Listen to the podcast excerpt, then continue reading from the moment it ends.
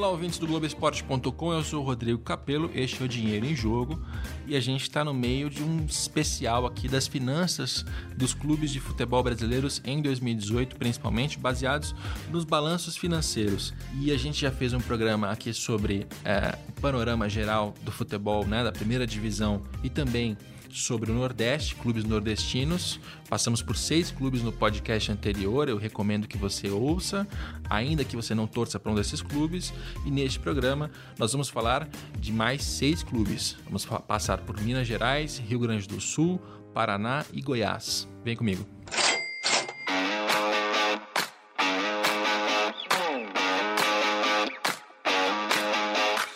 Para este podcast, assim como no nosso primeiro deste especial, eu tenho a participação do Pedro Daniel da UI. Tudo bem, Pedro? Tudo bem, você, Capelão. Obrigado aqui mais uma vez pelo convite. Legal.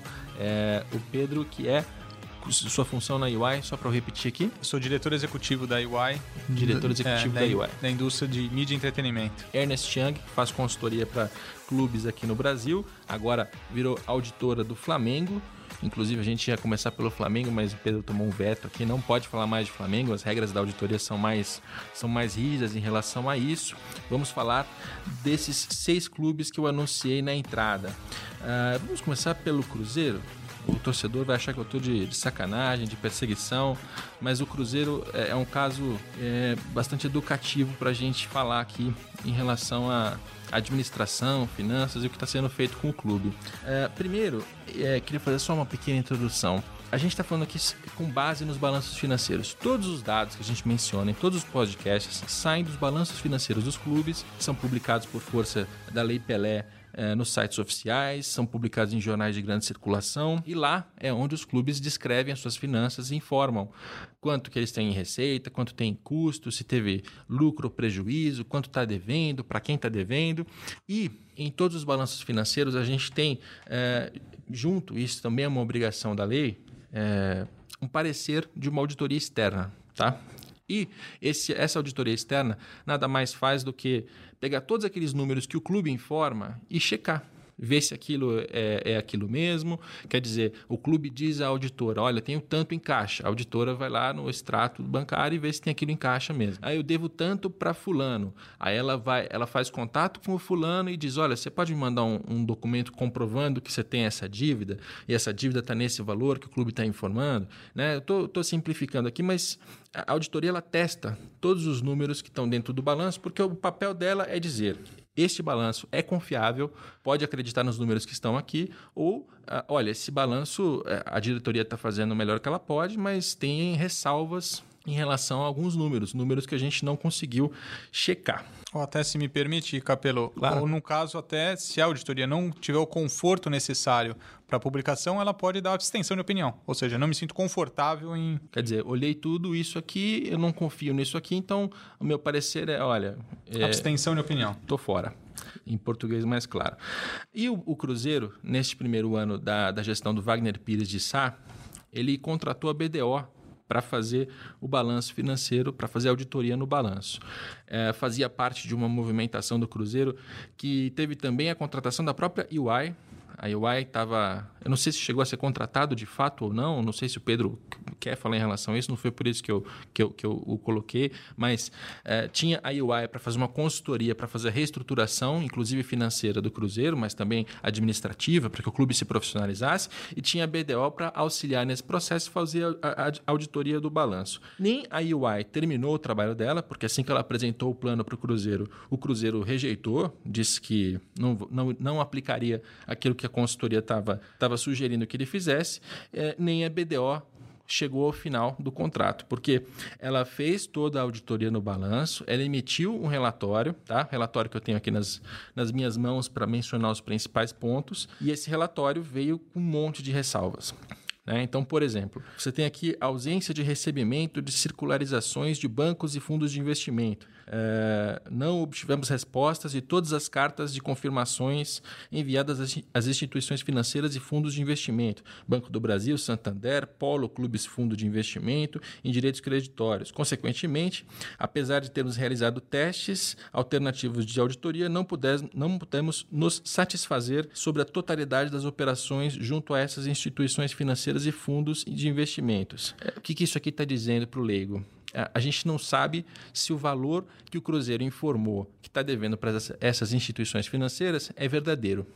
Tá? E assim a gente passa por esse parecer. Tem, tem também ausência de recebimento de circularizações, né, que são cartas de confirmações de advogados, a limitação do saldo de conta a receber também tem uma ressalva aqui. É, você tem a ausência de reconhecimento de variação cambial, você tem a ausência do registro de provisão para contingências. Né? Provisão para contingências é o seguinte: é, tem processos correndo na justiça, esses processos têm chances de, de, é, de perda. Quando a perda ela é provável, isso é provisionado no balanço, o que na, eh, na prática, seria mais ou menos como se você separasse um dinheiro para pagar aquilo ali. Eu sei que eu vou perder um processo, esse processo tem, sei lá, 10 milhões é, como valor de causa, então eu vou separar esses 10 milhões para pagar esse processo. Não funciona assim na prática, porque nenhum clube consegue separar dinheiro para isso, mas no balanço tem essa, tem essa provisão.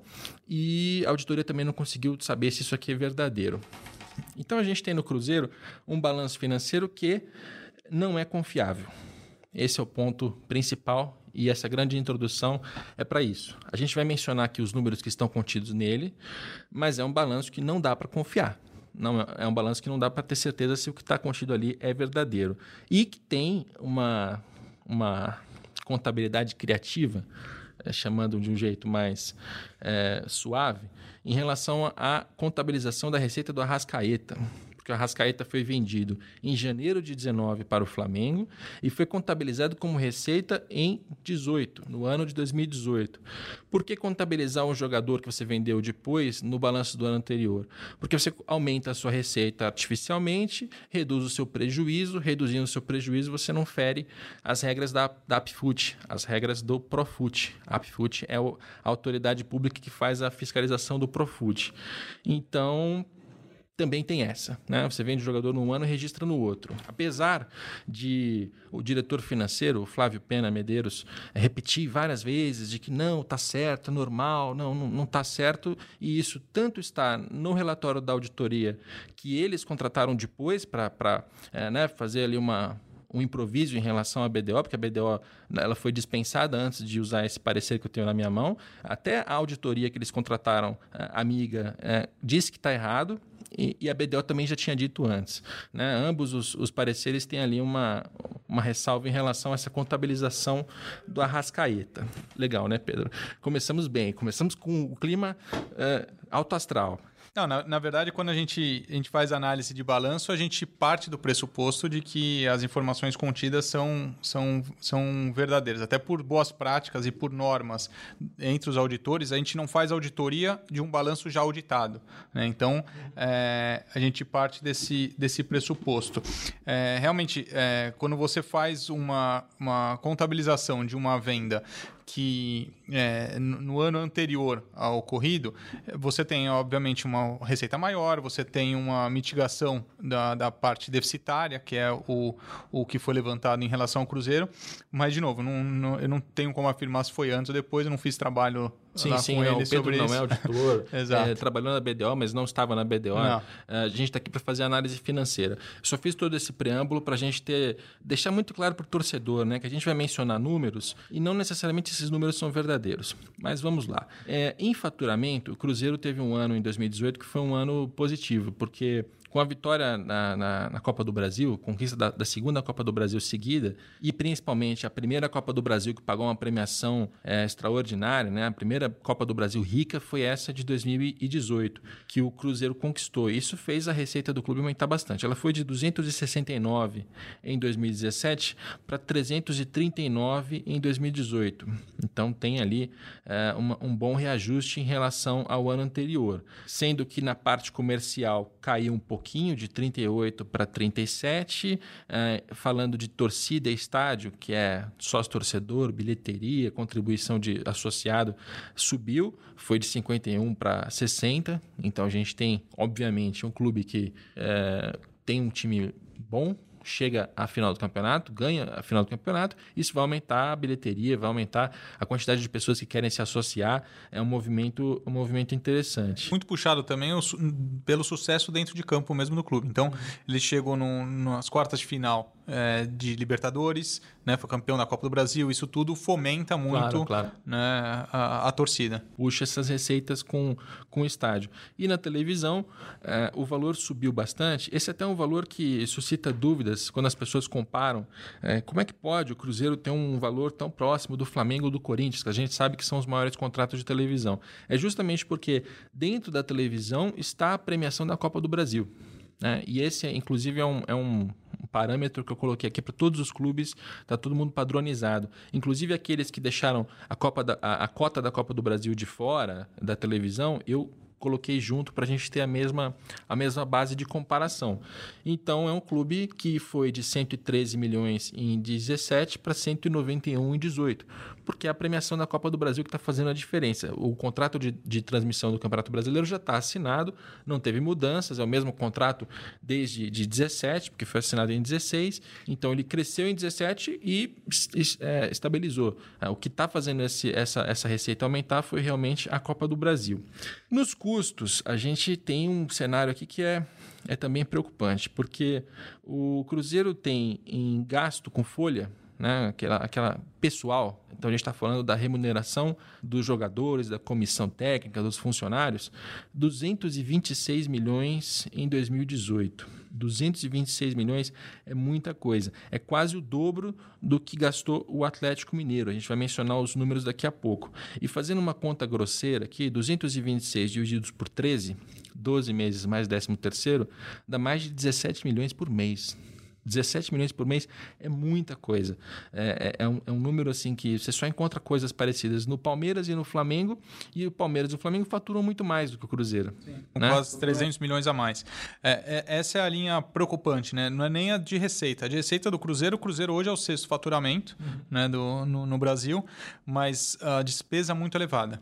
E aí a gente consegue ver, não só na última linha, né, que, que a gente brinca, que é, é um clube deficitário, e ele é deficitário nos últimos nos últimos bons anos, tá? É, mas que ao mesmo tempo ele não tem uma projeção de ganho de receita tão elevada para os próximos anos. Tá? Não tem fator novo de receita para o clube. Então, é, o fator novo que aconteceu em 2018 foi ser campeão da Copa do Brasil. Uhum. Né? Então, agora 2019 a gente não vê uma situação de ganho né, em termos de receita é, né, para vislumbrar, para conseguir honrar com os compromissos que, que as despesas fizeram. Você mencionou a, a, desde quando ele tem prejuízo. O último lucro que o Cruzeiro teve, o último superávit, foi em 2010 quando teve um milhão em superávit.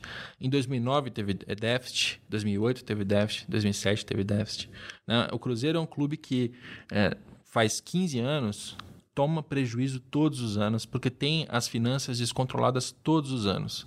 E isso é importante para o torcedor saber, porque hoje, principalmente depois das denúncias que a gente apresentou no Fantástico, das investigações da polícia, do Ministério Público do Estado de Minas Gerais, da Polícia Federal, ah, das coisas que saem na FIFA, tem muita gente atrás do Cruzeiro, eh, mas não começou em 2018. O Cruzeiro está sendo mal administrado e está sendo administrado irresponsavelmente faz muito tempo. Né? Desde o Zezé Perrella, já, já a conta já, já não fechava. Na época do Gilvan, isso piorou demais. Piorou demais a gestão do Gilvan de Pinho Tavares, que foi a gestão que conquistou o brasileiro em 13 em 14, que conquistou a Copa do Brasil em 17, que formou o elenco que conquistou a Copa do Brasil em 18. Foi uma gestão que, do ponto de vista financeiro, foi horrorosa. Assim, aí a gente entra para falar de dívida dívida. Dívida acho que é importante a gente colocar nesse ponto da conversa. Porque o Cruzeiro, é, hoje, em 2018, né, hoje é 19, mas com os dados de 2018, chegou a, a meio bilhão em dívidas, 520 milhões. Um acréscimo em relação a 383 de 2017. Mas quando você olha para essa, essa linha da, da dívida, isso está crescendo ininterruptamente há muito tempo. Né? Se em 2010 que foi ali. Eh, o Zezé Perrella estava próximo de sair do Cruzeiro, até num ano que é, deve ter sido um, um, dos últimos bons anos antes de uma crise, com o fechamento do Mineirão para a reforma da Copa, uh, foi de 120 para 130, 160, 230, 280, 350. Isso está escalando de uma maneira que... Nos últimos seis anos, a dívida triplicou. É. E a receita não chegou a dobrar. Pois é. Né? Então, a, a, gente vê um, um, um indicador de, é, de dívida versus sua receita é, de que a dívida não está equalizada. Não está tá? equalizada. Ou seja, ele não está conseguindo honrar com os compromissos da operação. Olha, olha a dívida de curto prazo, que é uma outra maneira de a gente quebrar isso. Né? A gente separa dívidas que têm que ser pagas dentro do ano seguinte né, 12 meses, em 19, são 259 milhões. 259 milhões em dívidas de curto prazo, sem considerar o que ele vai ter que pagar acima né, de 2020 em diante. É muita coisa quando a gente considera que o, o, o faturamento do clube é bacana, né, tem 340 quase em receitas, só que tem muito aí de venda de jogador também. Né? A receita recorrente aqui é 290, mas ainda tem a premiação da Copa do Brasil, que você tem que ganhar todo ano. Quer dizer, é, a gente está gravando podcast aqui, a gente ainda não sabe quanto, quanto foi a Cruzeiro e Atlético Mineiro. Né? Se o Cruzeiro conseguir de novo ser campeão da Copa do Brasil, legal, pode ser que feche a conta em, em 19. E se ele não ganhar? Né? Porque todo clube chega um momento que não ganha a Copa do Brasil. né? não, isso, é, isso, acontece. É, é, na verdade, é super normal para quase todos, né? Só um ganha. né? Mas é, é muito difícil quando você faz é, é, compromissos voltados às suas receitas extraordinárias, né? no caso premiação ou mesmo venda de atleta, porque você não tem um controle sobre essa situação. Né? É, aqui no caso do Cruzeiro especificamente, ele tem uma geração de caixa, é, você falou bem, o faturamento dele próximo de 340 milhões. Uhum ele não consegue é, honrar com os compromissos dele se ele tiver uma folha parecida com um clube que fatura 600, 650 milhões. Né? Isso é matemática, né? não, é, não, não estamos nem falando aqui de prática contábil. Então, é, é, eu vejo como uma sinalização muito preocupante o, o, futuro do Cruzeiro, tá? principalmente no curto prazo. Tá? É, é necessário uma reflexão estratégica para o Cruzeiro, para saber é, qual é o posicionamento do clube, para onde que ele quer chegar, porque com sendo sexto em termos de faturamento, com a, a, receita de Copa do Brasil, ou seja, se não tivesse a receita de Copa do Brasil, ele provavelmente estaria em sétimo, oitavo de receita, ele não consegue ter uma despesa desse tamanho. Então, ele precisa é, tentar competir dentro da sua realidade, o que é absolutamente natural e, e, nenhum demérito em relação a isso. Muito pelo contrário, isso é uma boa gestão. Né? Então, é, acho que esse é o trabalho que o Cruzeiro necessita para esse, esse curto prazo, para saber onde vai chegar, porque a despesa é muito maior do que a receita. Muito maior. E, e lembrando, são números que a gente não sabe se são verdadeiros, se são precisos. Pode ser que tenha mais dívida debaixo do tapete, porque a auditoria não conseguiu confirmar. Né? Então, a situação pode ser ainda pior, torcedor cruzeirense. Pode ser ainda pior do que a gente está mencionando aqui. Uh, e, e, assim, não começou com Wagner Pires de Sá. Isso é importante. Ah, desde o Gilvan, pelo menos, a coisa está muito feia no Cruzeiro. É, não só financeira, mas também administrativa. O Cruzeiro é um clube que até é, ano retrasado não tinha orçamento. Imagina o que é você administrar qualquer empresa sem ter um orçamento, sem ter uma previsão básica de o quanto você vai ter em receitas, quanto você vai ter em despesas, se vai sobrar ou se vai faltar. Aí em 2018, o Cruzeiro finalmente fez um, um orçamento. Só que esse orçamento ele está considerando que o clube tem que ser campeão da Copa do Brasil e semifinalista da Libertadores. Né? Porque se você não conseguir 90 milhões de reais em premiação, você não fecha a conta. Então a gente não está falando só também de é, ah, mas era um clube que estava arrasado e essa administração começou a colocar em ordem. Essa administração está replicando ou piorando as práticas que vinham da, da gestão anterior, só falando da área financeira, tá? Não estou nem falando aqui sobre jogadores vendidos a preço de banana para empresário que emprestou 2 milhões, nem para direito de imagem pago para madeireira, nem para empresário que recebe comissão sem ter prestado serviço, todos os outros assuntos que a gente já mencionou em outros podcasts, tá? Então, começamos em alto astral aqui com, com o Cruzeiro, e a gente vai passar agora para o Atlético Mineiro. né? Que é um clube que está é, tá com uma imagem recente ruim, né? Principalmente pela parte esportiva. É, é engraçado como tem esse impacto, né? Às vezes você é, o Cruzeiro é campeão da Copa do Brasil, o torcedor está feliz, o jornalista elogia, fica aquele auê. Né? O Atlético Mineiro não, como está com desempenho esportivo ruim, aí, aí sim as pessoas param para olhar para a gestão do clube para descobrir que tem coisa errada. E tem coisa errada mesmo. Né? Não, não é de hoje nem de ontem que o Atlético Mineiro está nessa condição financeira complicada. É, só em faturamento, começando sempre pela, pela receita, o clube caiu de 286 para 230 em 2018. Então teve, levou um tombo, né? E leva um tombo principalmente porque na parte de televisão você tem é, um, um valor que está estabilizado, o contrato é o mesmo, né? Foi assinado em 16, começou a valer em 17, o contrato é o mesmo, mas você não tem recebimento de luvas. O Atlético Mineiro, durante alguns bons anos, se valeu da, do recebimento de luvas para conseguir fechar a conta. Então, em 15, ele recebeu 36 milhões em luvas, em 16, 27, em 17, 64, em 18, 0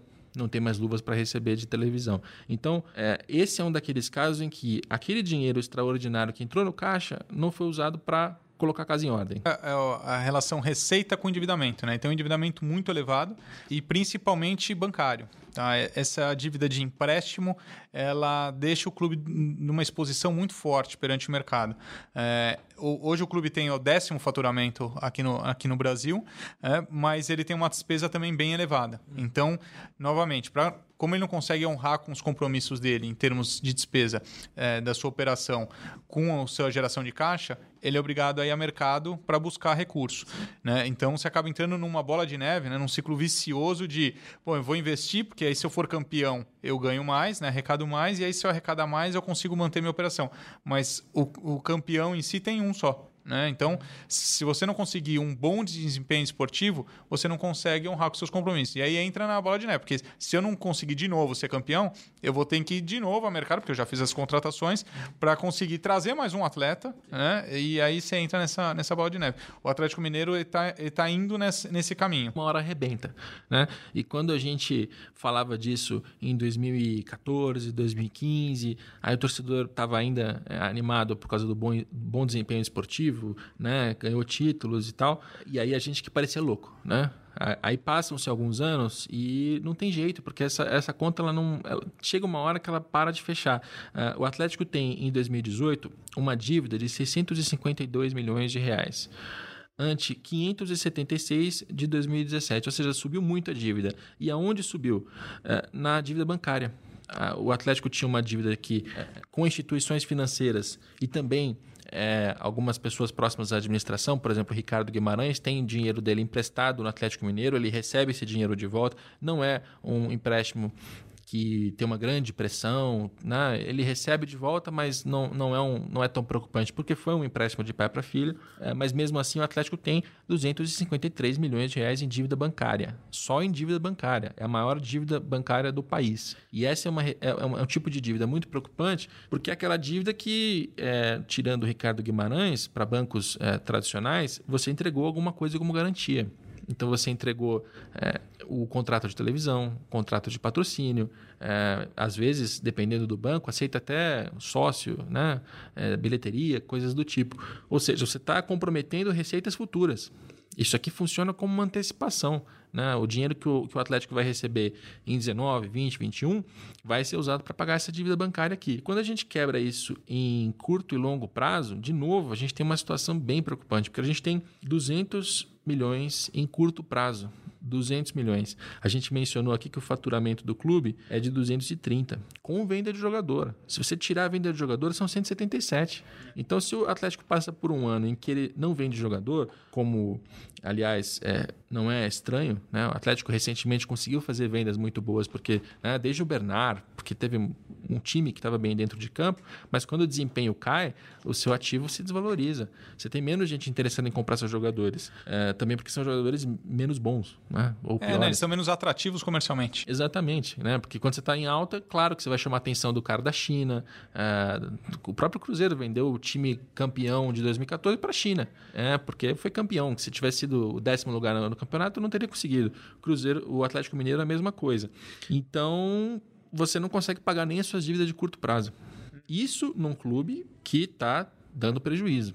Então, pra, como é que a gente pode encadear essa conta para ficar bem claro para o nosso ouvinte? Imagina que você é dirigente do Atlético. Você vai é, começar o ano, você não sabe se você vai vender jogador ou não. Você tem uma receita recorrente ali que você pode contar de mais ou menos 180 milhões. Considerando que o seu marketing vai continuar com patrocínio bacana, é, né? e o Atlético perdeu o patrocínio da Caixa. Tinha uma, um, um, valor de 11 milhões vindo da, da Caixa que não tem mais. Mas digamos que o seu marketing consiga recuperar isso no mercado. Você tem uma torcida que está é, desanimada, desmotivada, mas é que ela continua a comparecer no seu estádio, então a sua receita com bilheteria não vai cair, nem a sua receita com sócio. Você só não pode contar com a venda de jogador porque isso realmente não dá para contar. 180 milhões.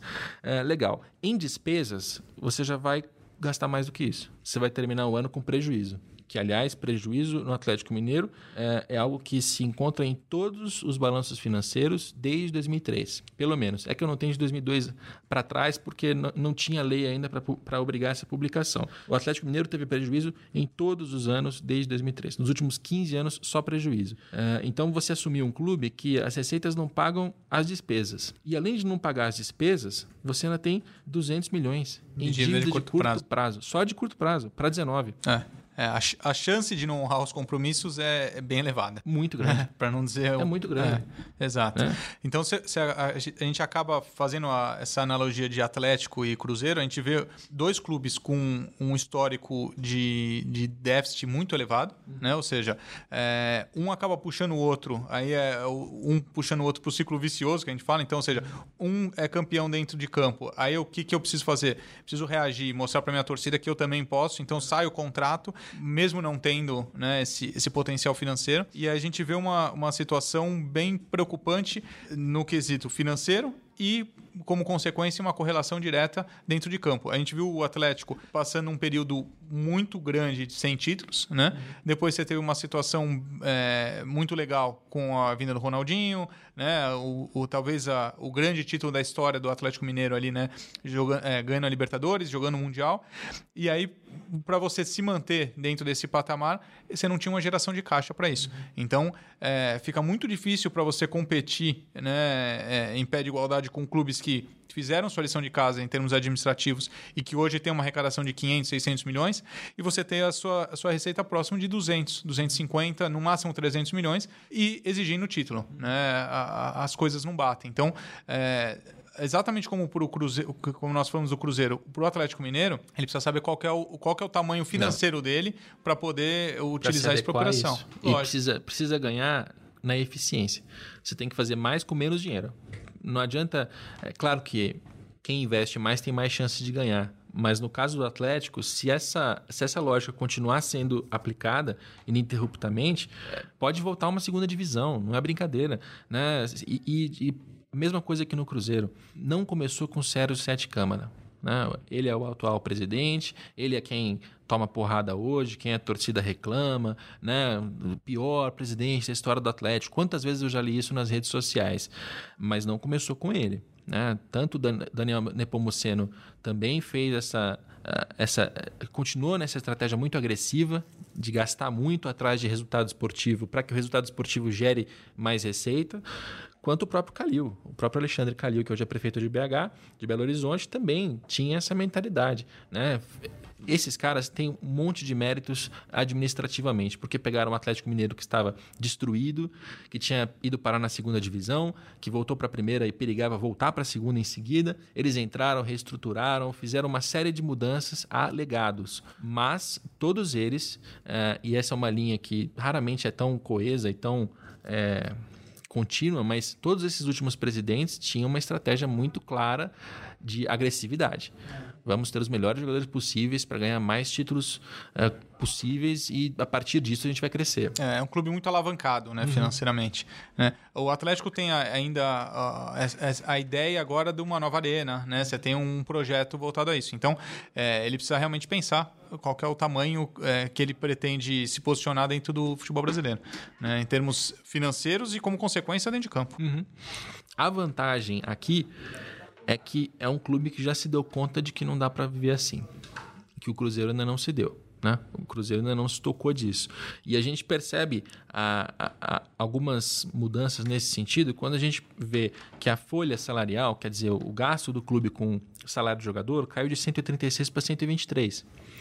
Ah, né, não é muita coisa, é 13 milhões? É, é um milhão por mês. Né? Um milhão por mês que você tirou da folha. Isso aqui já é alguma coisa. Gastos administrativos também foram reduzidos. É, a gente tem um trabalho, inclusive, do, do departamento financeiro, que agora está com um novo, um novo financeiro, é, que baixou o resultado financeiro. Resultado financeiro é o seguinte: você tem receitas financeiras que, é, entre outras coisas contábeis, você tem também, sei lá, você tem um dinheiro aplicado, esse dinheiro rende juros para você, isso é uma receita financeira. Isso não entra naquela receita operacional que a gente mencionou antes. E isso quase ninguém faz no futebol brasileiro, tá? Porque não tem dinheiro para fazer isso. Mas tem despesas financeiras. Quer dizer, você toma um empréstimo num banco, ele te cobra juros. Esses juros estão dentro aqui desse resultado financeiro. E a gente viu o Atlético Mineiro baixar de 45 milhões em déficit só nessa parte financeira em 17 para 19 em 18.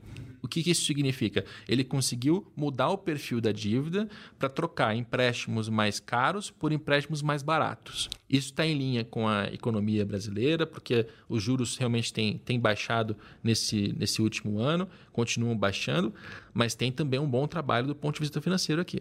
Exato, exato. Na verdade, você mitiga um pouco alguns riscos de alavancagem. Né? Então, é, você é, muda o perfil da dívida de curto para longo prazo, você renegocia a taxa.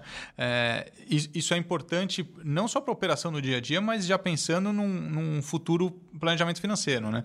Ah, de que maneira que você consegue é, fazer com que as suas receitas consigam manter sua, sua operação no dia a dia. Tá? Aqui nós não estamos falando nem de, é, de novas dívidas, nós estamos falando aqui de como é que ele consegue é, chegar para o banco e, e, ou para a pessoa que está emprestando, né? no caso pessoa física, é, diminuindo taxa. Diminuindo taxa. Isso, isso você faz com que a operação fique mais eficiente. Você consegue ter um giro mais interessante para o clube dentro do seu fluxo de caixa. É, esse é aquele trabalho em que você toma um empréstimo novo para pagar um empréstimo velho, só que o empréstimo novo vem com uma taxa mais baixa do que a do, que a do velho. Exato, você e desafoga. É, é um trabalho inteligente na parte financeira, que aliás o Atlético tinha já um excelente diretor financeiro, o Carlos Fabel. O Fabel saiu nesse, nesse último ano e entrou o Paulo Braz, que eu também já tive a oportunidade de conversar com ele, é um cara bem competente.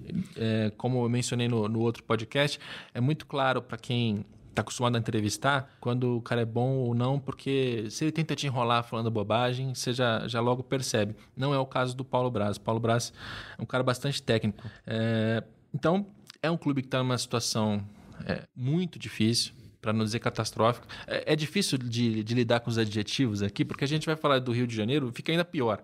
Né? Então, nunca sei qual, qual adjetivo pode ser pior. É, mas que pelo menos se deu conta de que estava indo no caminho errado e está fazendo mudanças, ajustes. É, agora tem que continuar né, em 19, em 20. Essa gestão do Sete Câmara acabou de começar, tem que continuar fazendo essa reestruturação financeira para conseguir amenizar isso aqui. É, mas o que é mudança de mindset é você conseguir, dentro da pressão natural de, de uma gestão de clube, é, você demonstrar que está no caminho correto. Porque muitas vezes o campo contribui para a má gestão, né? ele acaba te puxando para esse lado. Então, é, essa mudança de mindset é bem importante. Mas vamos, vamos melhorar um pouco o nosso, o nosso clima aqui. A gente começou com o Cruzeiro foi para o Atlético Mineiro.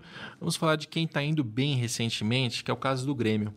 O Grêmio, é, e, e, essa é uma opinião que não é só ancorada na, no desempenho esportivo, porque o Grêmio foi campeão de Libertadores, o Grêmio está é, indo muito bem dentro de campo, não é, não é de agora mas vai bem dentro, bem fora de campo, né? O, o, o Romildo Bolzan Júnior está fazendo uma administração que é, comparações históricas são, são difíceis e duvidosas, mas Fábio Koff, é, Paulo Odoni, é, o Romildo está se, se, se colocando talvez acima desses dois nomes como o grande presidente da história do Grêmio. É, não entrando no mérito de qual seria o maior presidente da, né, da história, do, ou o melhor presidente da história do Grêmio, a grande verdade é que o Romildo entrou é, num, num, num, clube que, com endividamento, é, num clube bem é, alavancado, com endividamento alto e, e baixa geração de caixa, uhum. tá? O, ele conseguiu, de uma maneira bem eficiente bem interessante, é, criar um, um, uma geração de caixa é, não dependente de venda de atleta ou de premiação dentro de campo, ou seja, ele cortou custo, cortou despesa. Então você vê o, o Grêmio numa situação muito de eficiência, né? É, é essa correlação financeira dentro de campo. É, teve a questão da arena, né? Então o Grêmio está numa renegociação da arena muito forte, né? O centro de formação dele, o CT novo.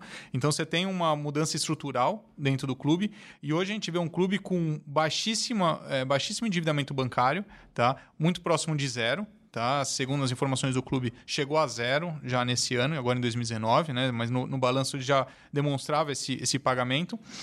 Para não ficar sem o número de, de, de bate-pronto, 80 milhões em dívida bancária em 17, 26 em 18. Exato. E pelo que você está me dizendo, zero em 19. Exato. Eles já quitaram com as últimas vendas né, de, de, de atletas. É, então você vê uma, um, um, clube que teve o seu, o seu sucesso dentro de campo também, ganhando Libertadores uhum. e disputando todas as competições em alto nível. Né? Então você vê uma gestão do futebol com um técnico também já com um bom período, ou seja, com, uhum. com um planejamento bem montado é, e, uma, e um crescimento de receita. Hoje nós estamos falando do Grêmio, que é, é o quinto maior faturamento do Brasil, tá? É, com jogadores valorizados. Mais recentemente, a gente vê atletas na seleção brasileira, né? potencial de realização em termos financeiros. É, então, ele entrou num ciclo virtuoso. Tá? O Grêmio conseguiu, dentro de, mesmo com as dificuldades, é, vamos dizer assim, da arena, porque o Grêmio ficou sem faturamento de, de, de bilheteria pela negociação da arena, é, conseguiu competir em pé de igualdade com os grandes clubes aqui no Brasil. Então, realmente é uma mudança aqui até de, de clima aqui sim, falando. Sim, é, fica, fica mais leve o podcast, é, né? Quem está que... ouvindo a gente certamente sorriu agora. É, a receita do Grêmio ela aumentou de 335 em 17 para 380 em 18. Então a gente tem um crescimento relevante ali é, em relação a quanto o clube fatura. E isso não foi é, televisão. Quer dizer, a televisão é a maior receita do clube, a televisão coloca um valor muito relevante dentro do caixa, né? é importante. Agora, o departamento comercial fatura 52 milhões. Né? Compara com outros clubes que a gente já mencionou aqui no, no podcast de, do Nordeste ou mesmo do Sudeste, você não encontra essa, esse faturamento com marketing, eh, marketing comercial. Ainda, Todo... ainda mais porque quando você fala do mercado do Rio Grande do Sul, é um mercado é, normalmente mais fechado. Sim. Né? Ou seja, você vê situações muito mais locais. Então a comparação do Grêmio tem que ser diretamente com o Inter, Inter. Né? porque ele não está em São Paulo, não está no Rio, não está no grande centro financeiro, mas ao mesmo tempo ele tem grandes marcas locais que, que são atrativas. E o, o Grêmio conseguiu acelerar muito essa, essa receita. O Grêmio perdeu por muitos anos, né, fazendo uma correlação direta, perdeu para o Inter em termos de faturamento de marketing por muitos anos e agora muito recentemente que, que inverteu. Jogo, é, é, que inverteu. Ou seja, ele está mais atrativo comercialmente. Sim. Tanto que você olha na camisa do Grêmio, você encontra o Banrisul há muito tempo, né? É, é um banco local, é um banco é. regional, é um banco é, estadual. E é das duas né? marcas, né? Então e você vê. Duas... Está nos dois clubes. É. Por muito tempo eles negociaram os patrocínios todos casados. Então, os mesmos patrocínios que estavam no Inter estavam no Grêmio, porque as empresas não queriam se indispor com uma torcida ou outra. Uh, e aí você olha para a receita com torcida, você tem 80 milhões mais do que no ano anterior, e esses mesmos 80 milhões a gente não está colocando bilheteria, porque não há bilheteria.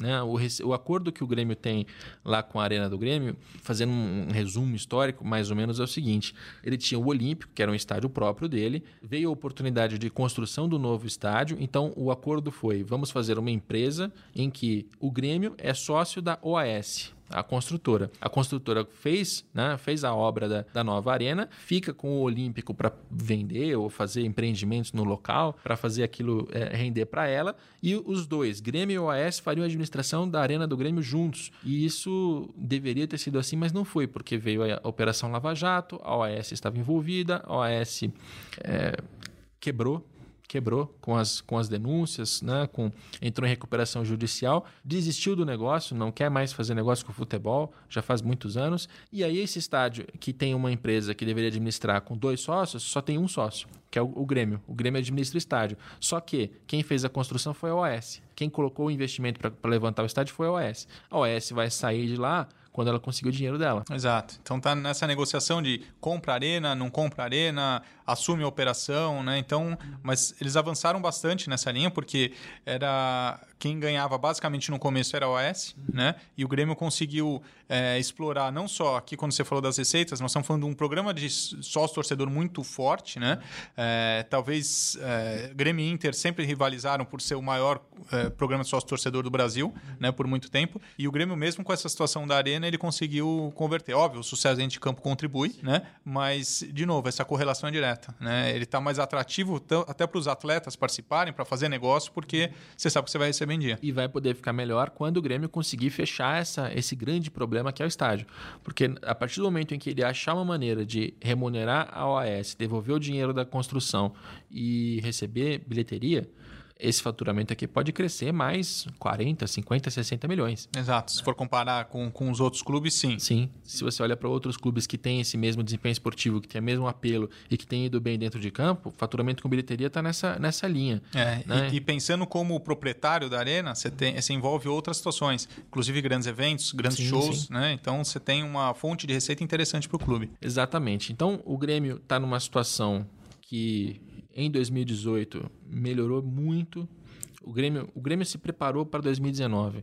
Essa, essa é uma das coisas mais claras. Uma das, das, das, reportagens que eu fiz aqui no, no Sport TV foi sobre o fluxo de caixa em 2019, que mudou. Né? A, televisão antes pagava 100% com certeza. A, a, partir de 2019 entra no modelo variável, em que você tem. É, 30% condicionados à performance, 30% condicionados a número de transmissões e 40% iguais para todo mundo. O que, que, isso muda? Muda que eh, os clubes já, desde janeiro, começavam a receber aquela, aquela aquela parcela certa e confiável. E agora, como é tudo variável, ele vai receber grande parte disso só no segundo semestre. Lá e, na frente. E grande parte só em dezembro. É, e mais, né? mais do que isso, mais do que fluxo de caixa, você não consegue garantia para puxar no mercado. Exatamente. Você não tem mais um contrato para entregar no banco, porque se você vai arrecadar só 40% com certeza, é isso aqui que você pode dar como garantia. Então, todos os clubes estão com problemas financeiros. Né? Olha as notícias. Você vai encontrar atraso salarial em todos os clubes. Isso é, é virou uma uma, uma, coisa generalizada. E não é o caso do Grêmio, porque o Grêmio se preparou para isso. Quando o Grêmio passa por 2018, como passou, reduz o seu endividamento bancário, reduz o seu endividamento no geral, reduz o seu endividamento, é, inclusive de curto prazo. Curto prazo passou de 160 para 107. Então você reduz o seu curto prazo justamente para que 2019 seja melhor, seja mais fácil, seja o que não quer dizer que o Grêmio está é, distribuindo dinheiro na rua, está fazendo aviãozinho. Não, não, não mas ele está conseguindo honrar. Você falou bem. Na verdade, ele conseguiu provisionar é, esse, esse gap de receita é, fazendo caixa lá atrás. Ou seja, em vez de ficar pagando dívida de curto prazo, renegociou, jogou lá para frente. Dívida bancária, eles, eles, zeraram nesse ano, já agora em 2019. É, e aí, então, você entra num, num, num, ano que você vai ter, principalmente no primeiro semestre, todos os clubes tiveram muita dificuldade de fluxo de caixa, ele já tinha provisionado. Né? É, até porque também, com venda de atleta, com todas as receitas que ele tinha provisionado, está bem desenhado. Óbvio, isso também não, não, não dá a certeza de que, ah, agora então o clube está nadando em dinheiro, vai fazer contratações, ou vai. Não, mas ele está dentro do tamanho dele, em termos econômicos. E está cada vez melhor. Exato. E está melhorando, né? Tá tornando o futuro é, melhor, enquanto os outros estão piorando. E a gente vai sentir isso dentro de campo. Ah, como é bom falar de finanças organizadas, cara. É, dá, uma, dá uma animada, né? Mas a gente tem que falar do internacional. É, o Inter, no ano passado, é, é, bom que se diga, o Inter vem de, de uma segunda divisão. Então, tem alguns aumentos e alguns movimentos que são naturais de um clube que passou por uma segunda divisão. Isso não acontece muitas vezes na história do clube, é, de nenhum clube grande, mas aconteceu na do Inter. E o Inter é, é, por isso eu vou mencionar até números de 2016, para a gente ter essa comparação um pouco mais clara. Então, em 16, em termos de faturamento, o Inter tinha 287 milhões em faturamento. Caiu para 243 na Série B em 17 voltou para 181 em 18. Então, o que a gente percebe é o Inter recuperando mais ou menos a receita que tinha, com a diferença de que em 16 ele tinha recebido luvas de televisão, em 18 não. Né? Uh, então, televisão está tá mais ou menos é, estabilizada. Marketing comercial, 45 milhões, que é um valor um pouco maior do que na Série B, mas é um valor relevante. Né? Como a gente já mencionou, o mercado no Rio Grande do Sul não é o mercado do Sudeste, é um mercado menor, e 45 milhões é bastante coisa. É, torcida foi de 68 para 77. Então, voltar para a primeira divisão teve uma, um impacto positivo aí também, óbvio, né? O torcedor tem partidas melhores para assistir, tá mais... O produto né? é melhor. O produto é melhor e ele tá... A autoestima dele tá, tá muito mais alta. É, venda de jogador também melhorou, foi de 23,5 em 17 para 39 em 18. Também natural, você está vindo de um time que é, sobe para a primeira divisão, a vitrine é maior, né? você tem mais gente que se interessa. Agora, essa, essa venda de jogadores é, é a receita do clube que gera problemas, né? O que, que pode explicar essa, essa ida para para a segunda divisão. Acho que essa é, essa é uma das, das, explicações, porque o Inter por muito tempo se acostumou a ser aquele clube que não só as categorias de base geravam muitos, muitos talentos, mas também tinha olheiros e tinha né, uma, uma capacidade de encontrar grandes jogadores em outros clubes, trazer, ficar dois, três anos e vender. E fez isso muito bem durante muito tempo acho que se acostumou com isso e aí fez, cometeu aquele erro de transformar uma receita que é não recorrente, que é uma receita extraordinária, em algo que você vai contar, não vai ter. É, é, o problema do bom vendedor. É. Né? O bom vendedor está acostumado a fazer grandes vendas, ele está acostumado a fazer negócios e nem sempre acontece. Né? É, então, o Internacional ele fez uma reestruturação muito legal e isso a gente consegue ver em números e até em desempenho é, na década de 2000, né? ou seja, ele fez toda o, a parte de centro de formação de atletas. A gente viu grandes talentos saindo do, do Internacional, é, de seleção brasileira, para o mercado europeu, né? e o clube realmente se acostumou. Se acostumou a revelar muitos talentos. Uhum. É, no começo dessa década mesmo, o, o Internacional ainda muito em alta, é, brigando na, na, ponta da tabela em todas as competições que participava, é, mas aí teve esse, esse fato da queda para a Série B, e aí você vê que ele não conseguiu acompanhar o crescimento do mercado. Então, de fato, ele voltou ao faturamento de 2016, mas ele perdeu dois, três anos, uhum. né, em termos de crescimento de, de receita. Então, nesse gap, o Grêmio, o Grêmio se aproveitou. Né? Então, o, o Internacional teve esse, é, é, esse, essa média de, de, de crescimento de receita, receita, mas ele não conseguiu cortar a despesa. Então você vê também que o endividamento dele cresceu, né? Ele foi obrigado a alavancar mais a operação, porque é, se ele não voltasse da Série B para a Série A também, aí a, a, gente ia ver, né? Ele foi o último, o último ano que participou do redutor. Então, se ele ficasse dois anos na Série B... Não, é, não pode ficar na Série B. Exato. Sem dúvida tem que voltar. O que me chama a atenção em relação a isso, uh, e até na análise que eu fiz no ano passado, estava na revista Época, eu, eu escrevi, a do Inter foi uma, uma análise que foi negativa, porque os números eram negativos, e a direção do Internacional ficou muito, muito irritada. É, principalmente porque uma das minhas principais críticas é o clube foi para a segunda divisão, em vez de controlar custo, aumentou o custo. Então, a folha salarial do, do Internacional era de 119 em 16 na primeira divisão, foi para 139 em 17 na segunda. Né? Por que, que você cai para a segunda divisão e aumenta o seu gasto com folha salarial? Gente, com 120 você já é a maior folha da Série B por muito por muito. O, o América Mineiro que subiu campeão tinha um quinto disso. Um quinto. Quer dizer, a qualidade dos seus jogadores já era supostamente muito melhor. A chance de você ter um bom desempenho na Série B e voltar já era muito maior. E aí chega em 18, volta para a Série A. É agora que a gente vai controlar os custos? Não. 153, 119, 139, 156. Então o Inter continua aumentando o seu custo. Com, com folha salarial de jogador de futebol. Os gastos administrativos é, reduziram um pouco, então compensou um pouco disso, que é um movimento positivo. Mas é um clube que está desequilibrado, não é de hoje, e que continua aumentando o gasto. É, que entra a pressão interna. Né? Então, quando a gente fala de clube de futebol, de novo, seu maior rival, campeão da Libertadores, você indo jogar Série B, tudo isso aconteceu na mesma, na mesma situação, na mesma sequência. Então, opa, não dá para eu jogar com um time de Série B, uhum. né? É, o Internacional é muito grande para jogar com um time de Série B, né? Então, aí você acaba puxando, puxando esse tipo de investimento. É, o, o, o que realmente é, dá para ver em números é que o Internacional ele não acompanhou esse crescimento de mercado recente, né? Então, é, de novo, agora ele está na Série A, está fazendo o seu trabalho, é, recomeçando o seu trabalho, mas agora para voltar para o patamar que ele estava no começo da década, principalmente, é. vai um tempinho. É muito difícil, porque você tem que organizar a casa. Você e quando a gente fala de organizar forte. a casa, a gente olha para as dívidas.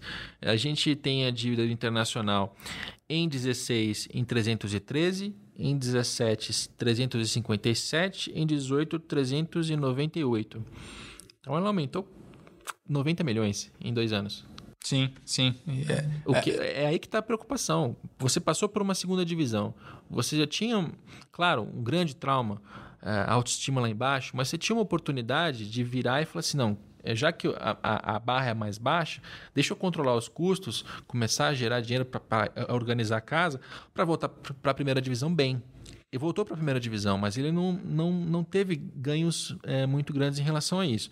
Então a gente tem a dívida bancária em 81 milhões contra 91 do ano anterior, melhorou um pouco, mas ainda assim, 80 milhões em dívida bancária é bastante coisa. Se você considerar que a, a, a verba de televisão na, na, em 2019 são 22 garantidos, tem, você tem a verba de TV e mais alguma coisa gasta aí, né? comprometida.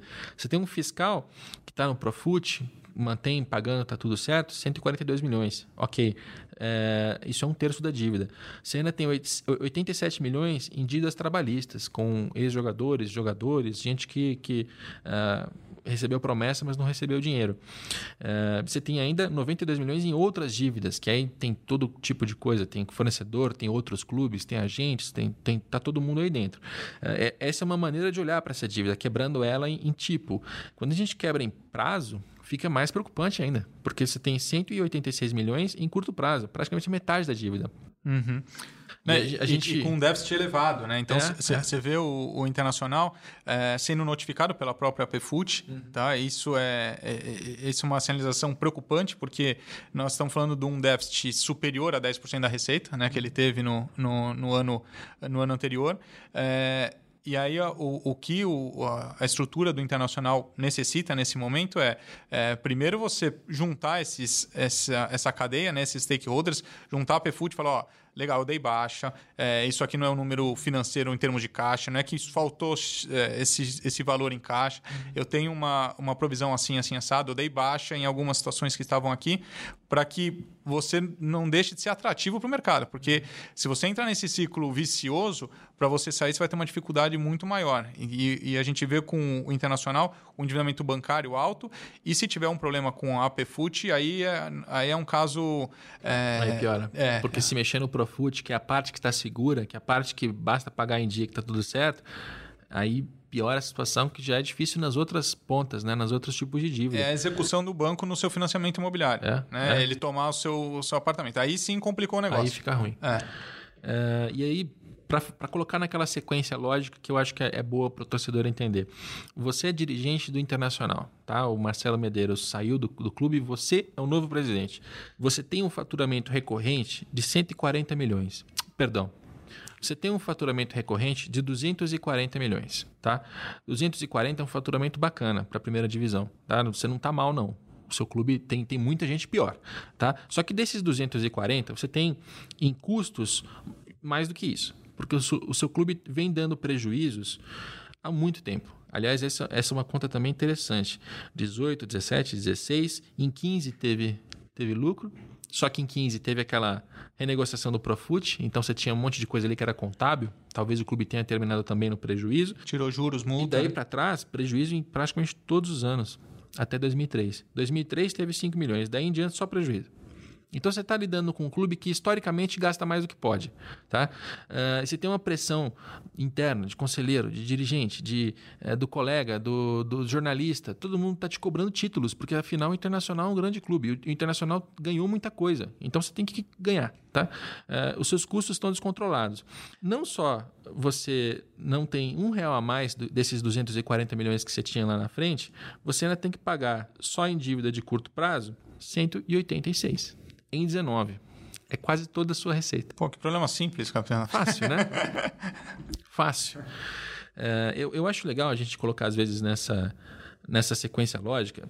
Tudo bem, ó, não funciona assim na prática. Por que, que acontece na prática? Essa dívida de curto prazo, você pega um outro empréstimo e paga ela, e aí você alonga a dívida. Você, né, algumas você não paga, elas ficam, ficam pendentes. Então, há jeitos de você equacionar isso. Óbvio que há. Mas eu gosto de colocar nessa sequência para o torcedor ter uma, uma noção um pouco mais clara do, da cobrança que ele faz. Né? Para ele saber que o Internacional vai ser campeão brasileiro, tem que ser, tem que ser. Não tem que ser. E não é porque o Internacional é menor, é porque o Internacional não está em condições de fazer isso. Né? E se você tiver uma consciência maior em relação às finanças, finanças do seu clube, você vai saber melhor até o que cobrar. Ou até decidir que, olha, 2019, cara, é o ano de colocar a casa em ordem. Eu, eu prefiro cobrar isso do meu dirigente, porque eu quero que 2020 ou 2021 sejam muito melhores. É, essa comunicação da cadeia aí não é só para o internacional, né? Aí é, é para todos os é. clubes.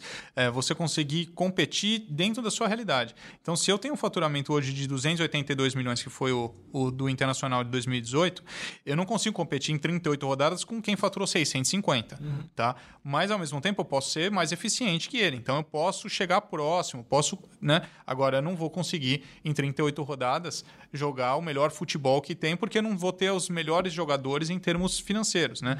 Mas, de novo, eu, é, e aí é que eu acho que o, o, Inter tem esse potencial. Ele tem uma força muito grande, não só histórica, mas até de gestão, de revelação de novos talentos. Então, opa, será que eu tenho que destinar então minha energia, minha força para o meu centro de formação? Será que esse é o meu core realmente? Quais são as minhas outras forças? Eu tenho um programa de sócio-torcedor bem elevado, então você começa a potencializar aquilo que você é bom, de fato, né? E não necessariamente querer jogar no campo do outro, né? Então, a, a, acho que para o internacional que está muito alavancado em termos financeiros, uhum. é, ele precisa realmente é, fazer essa reflexão assim de curto prazo. Tá? É, e necessário. quando vem de jogador, colocar a casa em ordem, né? Porque esse é um problema recorrente do futebol brasileiro que eu acho que o internacional passou por ele.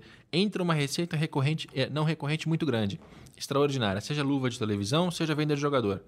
Ah, vamos fazer a farra já que a gente vendeu um jogador aqui por 70, a gente pode contratar outros dois ou três por 30 cada um.